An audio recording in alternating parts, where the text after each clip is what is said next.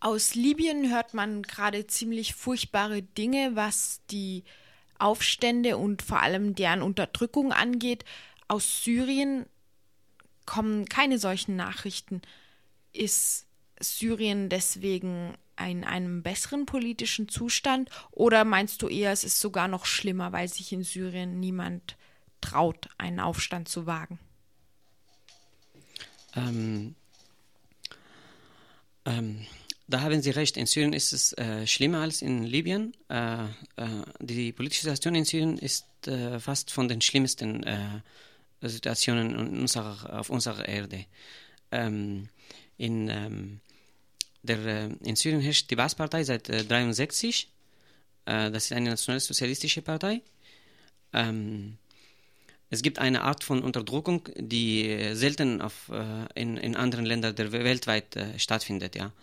Äh, und da der Assad gute Beziehung gerade zu Europa, äh, besonders zu Deutschland und Frankreich hat, äh, da wollen sie auch ungern ähm, so seine, sein System schlecht herzeigen durch ihren Pressen oder Medien. Und wenn die Reporter ohne Grenzen negative Nachrichten über Syrien auch berichten wollen, es gibt völlig vieles auch im Internet oder in Menschenrechtsorganisationen, ähm, da versuchen die viele Staaten trotzdem äh, das zu verbieten, beziehungsweise äh, nur positive Sachen über Syrien zu berichten. Äh, Realität ist anders. Es, die Situation ist sehr schlimmer als in Libyen. Die Menschen haben äh, riesigen Angst, äh, riesige Angst. Sie äh, haben Angst sogar ähm, vielleicht in ihren eigenen Häusern zwischen vier Wänden Kritik gegen den Assad, gegen das Assad-System zu sprechen, ja weil die Überwachung so stark ist. Ja, die Überwachung ist sehr stark und äh, die Geheimdiensten, äh, die vier, fünf, sechs äh, Geheimdienstenarten in Syrien äh, sind äh, in allen Löchern äh, des Lebens in Syrien ähm, da und sie wissen fast über alles in Syrien. Mhm. Und worin hat sich das geäußert, dass die westlichen Staaten, die USA und auch Europa, die Staaten der Europäischen Union, Syrien stützen, das Assad-Regime stützen? Kannst du da ein paar Beispiele geben? Ähm, äh, ein Beispiel, äh, da, so ein Beispiel, äh, äh zum Beispiel in äh, ähm, die USA hat äh, bis 2005 einen Botschafter in Damaskus gehabt beziehungsweise Botschafterin, soweit ich mir denken kann. Äh, die wurde abberufen vom George W. Bush, der Ex-Präsident äh, von USA, äh, da Syrien äh, an den Mord äh, von Ex-Premier äh, Hariri von Libanon beteiligt war, beziehungsweise vielleicht verantwortlich ist, so noch immer. Ähm, und die acht Jahre davor, unter Bill Clinton, er, hat sehr gute Beziehungen zu dem Assad gehabt, dem Vater von jetzigen, und er hat trotzdem fast, fast nichts erreicht, um Frieden, das ging um Frieden, ja. Acht Jahre lang. Und er war öfter in Syrien auch, Bill Clinton. Ähm, danach, ähm, in der Zeit von George Bush, beziehungsweise ab 2005, äh, da hat sein äh, Botschafter abberufen und äh, da ging es so bis vor kurzem, und als Obama in seinem Wahlkampf und kurz danach, als er die Macht übernahm in den USA, da hat er ähm, eine Rede gehalten. In seiner Rede hat er gesagt, wir werden neue Beziehungen zu Nahoststaaten machen äh, und wir werden mit allen äh, Regimes äh, sprechen. Mit allen, äh, so hat er gesagt, mit Ländern. Aber normalerweise mit Systemen spricht er. Und äh, am Ende des letzten Jahres, äh, in den Zeiten, in, in den Ferienzeiten, Weihnachtsferien, äh, in dem US-Kongress, da hat der Obama einen Trick gemacht. Mit dem Trick hat er ähm, äh, einen Botschafter durch ein Dekret von ihm selbst äh, ernannt. Er hat einen Botschafter ernannt und er hat ihn nach Damaskus geschickt. Er ist gerade in Damaskus, heißt äh, Robert Ford. Mhm. Äh, heißt das eigentlich, dass die Demokraten äh, milder mit Syrien umgehen als die Republikaner? Das ist leider die Realität. Ich habe mir nicht vorstellen können und ich wollte auch das nicht äh, die Wahrheit haben können, aber leider das ist die Realität und deswegen muss man wirklich nicht so denken, dass äh, ähm, einfach äh, George Bush ist der Schlimmere und Obama ist der Bessere oder die Republikaner sind Schlimmeren und die Demokraten sind Besseren. Ähm, das ist leider die Realität, ja. Und werfen wir doch noch mal einen Blick auch nach Europa und vielleicht speziell nach Deutschland. Kamen aus Deutschland schon kritische Reaktionen gegenüber Syrien, also vielleicht gerade jetzt im Zug der arabischen Proteste, aber auch schon vorher? Ähm, in, ich höre öfter Deutschlandfunk oder andere deutsche Radios und äh, was mich wundert, dass es fast äh, die Berichte in vielen anderen Radios sind die gleichen Berichte, die Deutschlandfunk gesendet hat oder umgekehrterweise sind die gleichen. Also der Korrespondent bzw. die Korrespondentin, die in Damaskus oder in Aleppo oder irgendwo sind, oder in Libanon, in Oman, in Amman von Jordanien, die berichten fast die gleichen äh, Sachen, was es vielleicht vor einem Monat oder vor 20 Tagen oder vor zwei Monaten einfach gesendet wurden, ja. Und das äh, es überrascht mich und empört mich, ehrlich gesagt, solche Berichte. Äh, was ist Aufgabe eines äh, Korrespondenten oder einer Korrespondentin, die so positiv über ein solches System bzw. ein solches Land spricht und die Menschenrechte vergisst und darüber kein einziges Wort verloren hat und am schlimmsten über die Minderheiten in diesem Fall. Über Deutschland, sie haben letztens äh, durch diese Revolution oder diese äh, Bewegungen, Freiheitsbewegungen in den manchen arabischen Staaten bis jetzt, ja, wie in Ägypten oder in Tunesien, letzte Zeit, die haben über Syrien berichtet, dass es äh, sogar der Assad äh, hat es verstanden, äh, was äh, sein Volk äh, will. Und er hat die Preise gesunken von den Lebensmitteln äh, und balabala und ein paar andere Sachen, positive Sachen. Wieso sagt man solche Sachen in den deutschen Medien? Das ist unglaublich, weil die Menschen brauchen ihre Freiheit. Der Assad hat doch nichts gemacht. So grundlegende Änderungen oder Verbesserungen hat er nicht gemacht. Obwohl Tunesien und Ägypten schon das Gegenteil bewiesen haben, wird eben immer wieder ähm, der Eindruck erweckt, dass die Menschen in nicht westlichen Ländern nichts als wirtschaftliche Vergünstigungen wollten. Das ist ein klassisches Muster wahrscheinlich. Ähm, ja, das, Berichterstattung. Ja, ja. Aber ich möchte auch noch mal auf die Politik zurück. Was kam denn so von deutschen Politikerinnen und Politikern gegenüber Syrien? Ähm, ich habe fast nichts gehört von den deutschen Politikerinnen und Politikern. Die einzigen habe ich von manchen von den äh, ähm, von manchen Politikern, Abgeordneten im Bundestag in der äh, linken Partei habe ich was mitbekommen, so negative Sachen über Syrien, beziehungsweise sie haben Recht, auch negativ zu berichten über Syrien. Ähm, e, entweder im Bundestag oder einfach in der Öffentlichkeit. Und das äh, macht uns auch ermuntern, dass es noch manche gibt, manche Politiker gibt, die äh, das Land sehr gut kennen, äh, das diktatorische Regime dort. Ähm, was ich auch noch sagen wollte, äh, dass ähm, in äh, dass äh, Deutschland zum Beispiel hat sehr äh, gute Wirtschaftsbeziehungen auch mit dem Regime in Damaskus. Sie waren auch wenn und wenn die deutsche arabische Wirtschaftsforum bzw. die syrische Wirtschaftsforum in Damaskus ist, sie waren vor kurzem auch vor ein paar Monaten wahrscheinlich in Damaskus oder vor einem Jahr, Februar letztes Jahres bestimmt, und die haben ähm, mehrere Abkommen abgeschlossen. Sie haben sogar äh, den Cousin von dem Assad, von diesem Bashar Assad, getroffen dort in Damaskus und mit ihm auch Bilder gemacht. Und es gibt im Internet, ich, ich, kann auch beweisen, wann sie getroffen haben, wenn es notwendig ist. Äh, und stand drin, dass er äh, Ehrengast äh, bei dieser Organisation. Und das war so Quatsch und schwachsinnig. Der ist doch der Größte, der ist von den Reichsten geworden dadurch, ja. Und seine Familie sind alle die, die, die, die einzigen, die die Sonderrechte haben in Syrien oder so. Ich möchte noch mal auf die Möglichkeit oder Unmöglichkeit von Protesten in Syrien zu sprechen kommen. Du hast mir im Vorgespräch sogar gesagt, dass es Nachrichten gibt, die darauf hinweisen, dass Syrien die Proteste in Libyen unterdrücken hilft, dass Assad Gaddafi stützt. Ähm, äh, so, äh, zumindest habe ich heute im Internet gelesen. Äh, in ähm, Surial Horror, das ist eine Internetseite, eine Oppositions-Internetseite. Ähm, so stand drin, dass äh, der Assad ähm, mehrere Flugzeuge und Schiffe nach äh, Libyen geschickt hat, um äh, ihre eigenen Staatsbürger bzw. Die syrischen Leute zurückzuholen von, dem Gewalt, von der Gewalt dort. Ja. Äh, steht aber drin in der Internetseite gleichzeitig, dass aber die Schiffe und diese Flüge sind sind nicht leer hingefahren, hingeflogen, sondern äh, mit, Bes mit, Besatzung und diese Besatzung waren die äh, viele palästinensische ähm, Soldaten, die, die, die schon lange in Damaskus, in Syrien leben, aber die so treu sind zu dem Assad-System. Und die äh, haben diese Gruppen, diese haben schon in Libyen mal gekämpft gegen tschadische äh, Invasion in Libyen.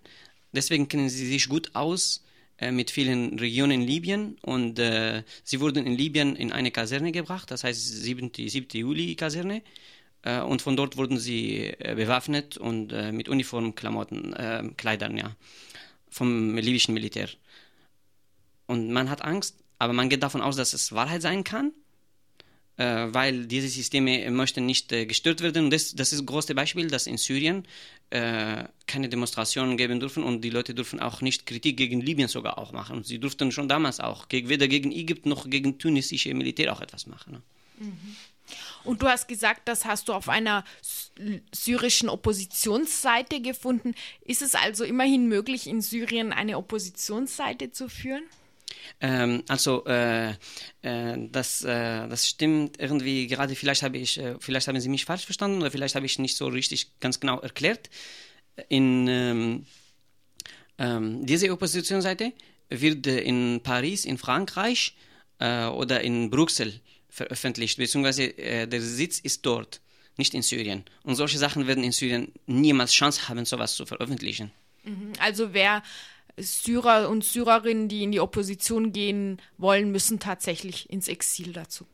Äh, das ist äh, hundertprozentig so ist, leider. Mhm. Und äh, die sind nicht nur die, ich meine, es gibt viele Kurden auch in Syrien und Syrien ist ein Land der viele Völker und deswegen, ähm, ich, ja. Genau, auf ja. diese Minderheiten wollte ich jetzt auch noch zu sprechen kommen. Die Kurden sind eine besonders ähm, unterdrückte Minderheit in Syrien. Du bist selber Kurde und lebst jetzt hier auch im Exil. Kannst du etwas zur Situation der Kurden in Syrien heute sagen?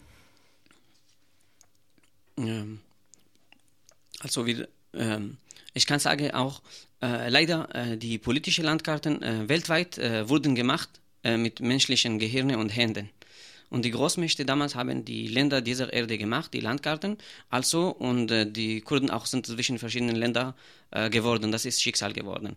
Die Kurden in Syrien was wir machen? Wir können die Grenze nicht aufheben plötzlich. Es, äh, das ist, äh, äh, es gibt große Diktatoren da und große Mächte, die das nicht niemals erlauben würden. Sie sind bereit, sogar auch Atombomben auf uns zu werfen, wenn wir solche Sachen machen, die Grenze wegmachen. Äh, da wir geteilt sind zwischen verschiedenen Ländern, da sind wir gezwungen zu akzeptieren und äh, als Realität auch anzunehmen. Aber wir werden auch niemals im Leben auch annehmen, dass man auch unsere Sprache uns verbietet, unser Leben als äh, ein Volk zu verbieten. Also wir sind bereit, in dem Land zu leben. Wir haben auch nichts dagegen. Ähm, aber wir haben gegen solches System, gegen solche Gesetzlosigkeit eines Systems. Ähm, deswegen muss man immer wieder dafür, dagegen kämpfen und dafür auch sorgen, dass es die Menschen ihre Freiheiten bekommen, ihre Rechte bekommen. Ja. Aber in Syrien ist das im Moment der Fall. Die Sprache ist verboten. Äh, in Syrien, äh, alle Bevölkerungsgruppen äh, dürfen ihre Sprachschule haben und bei den ähm, Armenier, die auch Minderheiten sind, mehr, wahrscheinlich mehrere hunderttausend sind in Syrien. es gibt bei Armenien selbst jetzt auch ein Volk. Bei ihnen gibt es auch katholische Armenier, es gibt auch Protestanten, es gibt auch orthodoxe Armenier äh, und es gibt Syrianis und die haben in ihren eigenen Kirchen auch mit armenischen Schriften geschrieben und sie haben ihre armenischen Privatschulen. Und bei Syrianis das gleiche, bei vielen anderen Minderheiten, aber nur bei den Kurden. Obwohl die Kurden auch sind die zweite größte äh, Bevölkerungsgruppe in Syrien, die fast 15 äh, Prozent sind der Gesamtbevölkerung, fast drei Millionen, die dürfen sowas nicht haben. Alles ist, alles ist verboten einfach. Also sie werden bekämpft, weil das System sucht einen Sündenbock und diese Dynamik sind die Kurden gerade da, damit äh, die Mehrheit auch äh, mehr gefällt. Einfach, ja. Wann hat denn die Unterdrückung der Kurden in Syrien begonnen? Äh, also die Unterdrückung hat begonnen ähm, äh, fast kurz nach dem Franzosen äh, ähm, Syrien verlassen haben. Die französische Kolonialmacht meine ich gerade, ja. Äh, es hat begonnen, weil äh, nach dem französischen Kolonialmacht, nach dem Entzug, äh, begann ein so arabisches National, panarabisches Nationalgefühl bei vielen Generälen, die da waren, Generälen, und die haben ähm, so dieses arabische Gefühl hochgekocht äh, und da kamen die Nationalisten, die viel auch mit äh, Nazi-Deutschland auch äh, ähm, sehr sympathisch waren, beziehungsweise äh, Sympathie viel gezeigt haben. Das war dann schon ja. die Baas-Partei. Äh, viele arabische Parteien leider sind nationalistisch. Ich muss das, das ist die Wahrheit. Äh, und äh, die Baas-Partei ist die, vielleicht ist die nationalistische zwischen aller anderen, ja. Aber sie nennen sie sozialistisch, aber sie sind eher nationalsozialistisch. Mit einem solchen System, es wundert mich auch, dass gerade Deutschland Abkommen mit solchen äh, Nationalsozialisten auch abschließt, äh, Wirtschaftsabkommen oder was, was für immer noch ist. Ähm, eine kurze Rede über den Assad, ich muss dazu hinfügen, er war einmal bei einer arabischen, ähm, ähm, er war einmal bei, Arabisch, bei arabischen Staatschefs in Oman, äh, das genaue Jahr habe ich vergessen, er hat dort auch eine Rede gehalten und bei seiner Rede hat er auch gemeint, die israelische Gesellschaft ist, Rassist, ist, eine, ist eine rassistische Gesellschaft, rassistischere Gesellschaft als die nationalsozialistischere. Äh, ein solches, mit einem solchen Staat, einen, einen solchen Präsidenten eines Landes, solchen Diktator, nennt man hier in Deutschland ihn Modernisierer seines Landes. Das ist dann viel Spaß dann. Ja. Ähm, wie sieht es mit anderen Minderheiten aus? Du hast schon die Armenier genannt, die wohl etwas besser gestellt sind als die Kurden es gibt noch mehr Minderheiten. Könntest du kurz einfach einen Abriss geben? Äh, äh, es gab äh, bis nach dem Zweiten Weltkrieg äh, Juden auch, jüdische Bevölkerung mit jüdischen, Gemeinschaft, jüdischen Gemeinschaftsglauben, jüdischen Volk. Ähm, da die Zahlen damals äh, waren wahrscheinlich so um 50.000 in verschiedenen Städten. am meisten waren sie in Aleppo und Damaskus oder in manchen kurdischen Regionen vielleicht auch, ja. Ähm, wie im Nordosten. Äh, die sind äh, ja ab nach dem Zweiten Weltkrieg begann durch diesen panarabischen Nationalismus, weil es hochgekocht wurde und die, Minder, äh, die ähm, Minderheiten am meisten hat Kurden und die kommunistischen Parteien getroffen, die wurden verfolgt und das hat auch Juden getroffen, nicht nur die Kurden. Ja. Ähm, und irgendwann mit der Zeit konnten sie vielleicht nicht mehr aushalten, dann mussten sie einfach äh, flüchten oder auswandern einfach, ja. Und jetzt gerade gibt es vielleicht mehrere hundert überhaupt in Syrien. Mhm. Vielleicht zuletzt noch, äh, falls du Kontakt hast mit anderen Syrerinnen und Syrern hier in Deutschland, hast du Stimmen von ihnen gehört? Gibt es Hoffnung, dass sich jetzt auch in Syrien etwas ändern könnte? Da es riesige Angst gibt, äh, Kontakt mit äh, Syrern äh, aufzunehmen hier in Deutschland oder in der Fremde, da hat man Angst um seine eigene Familie, um seine eigenen Leute und da will man sie nicht in gefährden, nicht in Gefahr bringen. Deswegen vermeidet man am meisten, viele Syrer vermeiden, Kontakt zu den Syrern zu haben. Und äh, ich habe selbst in, im Internet was geschaut über die syrische Gemeinde in München. Äh, in ihrer Internetseite, sie haben so tolle positive Sachen über Syrien geschrieben, dass es mich äh, äh bis zum Ekel gebracht hat, echt, weil ich das nicht vorstellen kann, dass man Nationalhymne in einer äh, im Internetseite einfach zeigt. Ja. Also du würdest sagen, teilweise sind Exilsyrer ebenfalls nationalistisch und unkritisch gegenüber dem System und dann reicht aber auch einfach die, die Angst vor dem, vor dem Staatsterror über die Landesgrenzen hinaus. Äh, ja, das ist so, leider. Äh, er hat äh, die Angst und äh, ähm, wie ein Gespenster äh, weltweit geschickt. Ähm, das ist ein, ja, Deswegen lebt er auch so. Deswegen kann er weiterleben.